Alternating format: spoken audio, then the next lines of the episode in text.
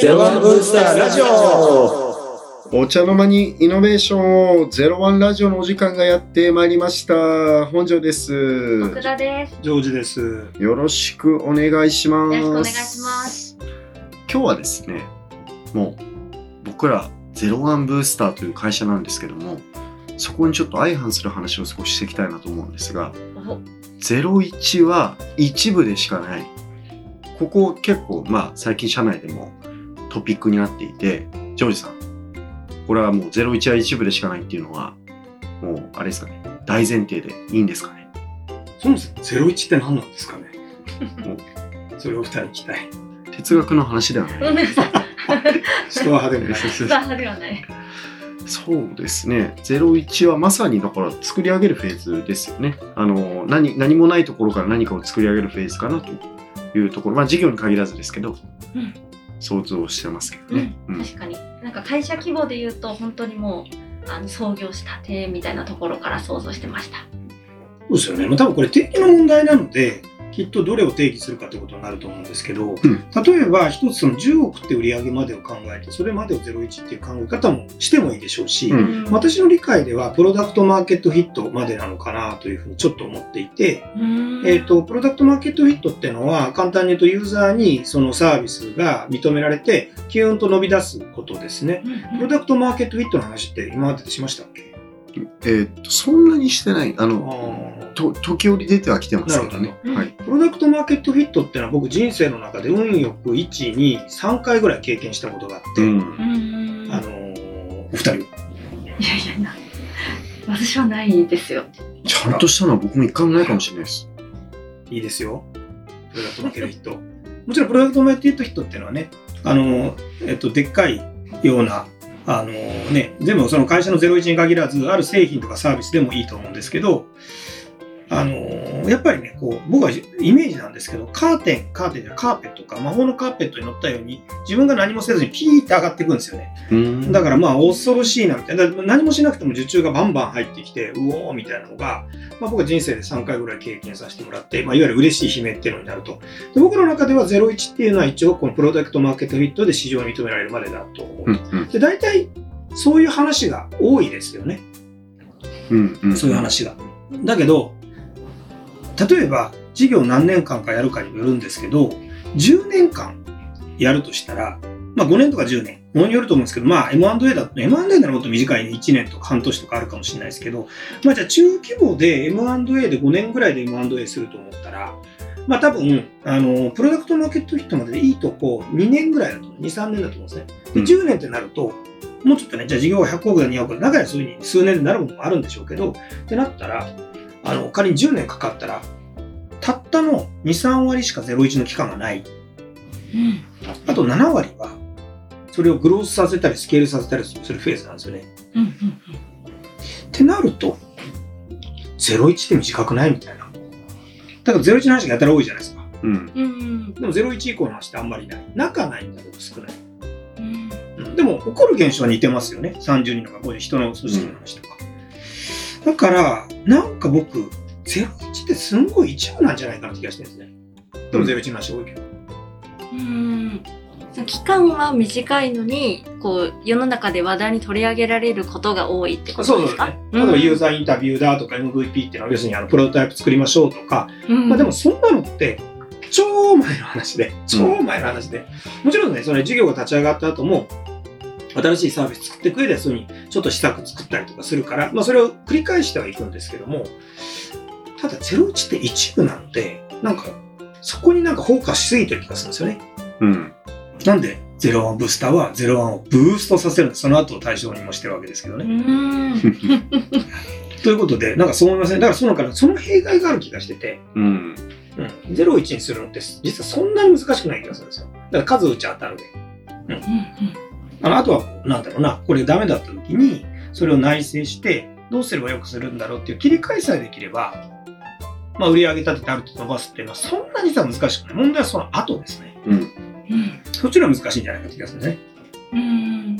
そう今おっしゃった弊害っていうのはそのジョージさんの中ではその01にこう特化する視なんか視点が多すぎてなんかこう課題があるんですか？あ、世の中に015の方に組織開発だとか、いろんなトラブルが起きるわけじゃないですか。01の方にもトラブルがあるけども、どちらかというとそれは、あの、事業を起こすための売れないとか、うん。顧客買ってくれないとか、比較的フォーカスした悩みだと思うんですね。うんで、みんな01になるときって、あるいは、なかなか売れないから喧嘩があったりとか、でも人数もそんな多くないですよね。っていう中でやってるものと人数が増えてきて伸ばすとかいろんな人が、まあ、あのね、来たり、例えばオフィスどうするんだとかいろんなもの出てくるわけじゃないですか。うん。そういうのを含めて、実はその後の話がですね、あんまりない。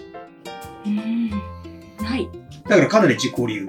うんでも起こることすごい似てる。なるほどなるほど、例えば採用ではみんな同じように見せるし、例えば採用でよくあるのが、うんえっ、と、なんでしょう、能力の高い人といい人どっち取るっつったら、大体みんな能力の高い人を取って、分かりやすく失敗してるし、うん。とか、いろんなこう、あ、それ、うちの会社でも起きました、みたいなのが、いろんな会社であるんですよね。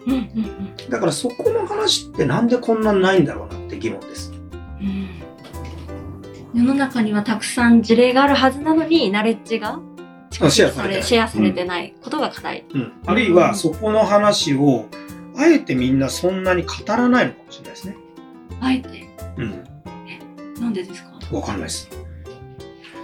多分まあ、01ってやっぱ目立つじゃないですか。相対的に。うんピュンといきますからね。うん。多分そこばっかりみんな見たくなるし、あるいは見てるのかなっていうのと、一重のところよりも01の方がなんか特殊能力感があるように捉えられがちなっていうのが、まあ、これは個人的な観点ですけど、あるんだろうなっていう感覚はありますね。まあそうですよね。何もないとこから生み出すみたいのは、ちょっとこう神秘的だったり、うん。うんね、哲学的に言えば、うんなんかね、いろいろあると思うんですけど、ただ、でもそれって、よくよく考えたら、数打ち戦で実験みたいなもんなんで、実はピピピピピって、研究系の人実は得意だったりすると思うんですね。うん問題はその後伸ばすのって組織だとか、そういう話がものすごい出てくるんで、難しい。でみんなめっちゃ悩んでますし、うん苦労してますし、だからそっちの方が実は重要なんじゃないかって気がするんですよね。例えばユーザーインタビューを支援するならそれはしたらいいじゃん。簡単ですよね。一方で、じゃあその後組織開発とかまでやってくれるかって言われると、まあ、今度はコンサルさんの出番になるかもしれないですかね。なんか今一つないねってことで。うん。なんかそこに対してみんな、まあ、僕も含めてですけど、意識が低かったなって気がしますね。うん確かにそうですね。意識が低かったうん。例えば1000億の会社作ろうとしたら、うんね、あのー僕ら大企業ってすごいと思うんですよね。それだけの人にそれなりの給料払って、場所があって、組織作って評価制度とか、最初は何もないわけじゃないですか。うんそれを一個一個一個作っていくと。で、当然犯行がたくさん起きて、でいろんなことが起きるっていうことをひたすら超えていくわけですよね。うんで、場合によってはもう、あの CEO を交代して、えっ、と、まあ、あるいはまあ、ボードメンバーを含めて全部交代するみたいなことが起きていくっていう、まあ、この脱皮をしていくようなイメージですね。うんうん。そういうことがどんどんどんどん起きていくということの、その後の方が結構大変だと。うん、あともう一つ、なんか、私が Facebook でコメントした時にね、投資家の方とか書いてたのが、いや、そうだけど実は、あの、閉じる時の方が大変だよって話をしてましたね。始めるのは簡単。伸ばすのはいい。ただ問題は一番どこでやめて、クローズするのが難しいと。う。うんん。会社だけじゃなくて事業もそうですよね。撤退条件決めるの大変だってよく皆さんおっしゃいますからね。そうなんだ。ここまでやった人にとか、うん。いろんなことを考える。ただね、私ね、前も話したっけな。こう、廃業した人たちと喋ったこと何回かあるんですよ。共通点があります。何だと思います？みんなすっきりしてるとか？。そうあ、本当ですか？へーあ適当に言ったのに。普通なんかうーって失意にくれてるように見えるじゃないですか。もうね、みんなね、まさに悟りを開いてるような、脱力感たっぷりなんですよ。だあれがすごい面白いなと思ってて、もうちょっとなんかこうってなっちゃってるとかいろいろあると思うんだけど、な全然なくて、みんな脱力して、すごい釈迦のようになってるんですよね。だから、やっぱり、やめるのって大変なんだけど、超えた向こう側ってそんな感じなんだろうなって気がしますね。うんうんまあ、そこまでいろいろやりきったっていうのがもうあるんでしょうね、きっと。そうですねあとなんかね、言ってたのが、結局その向こう側が辞めた後ってのはよくわからんと。だから難しいんだけど、辞めてしまうと実はこんなもんなんだと。いうことはよく言ってましたね。結構な衝撃だと思いますけどね。毎日そればっかりやって寝る間も惜しんでやっててある日突然それがなくなるってうんいうのって、うん、結婚するより離婚する方が大変みたいなのありますよ離婚した後結構みんなスッキリしてるとかまあそういう僕はちょっと、そうですね。そういう感じなのかなって思ってました。決まった後とかね。はいはい。なんかちょっとここから話がずれそうなので、あの、一旦ここで切りたいと思います。ありがとうございまし。たあ。りがとうございました。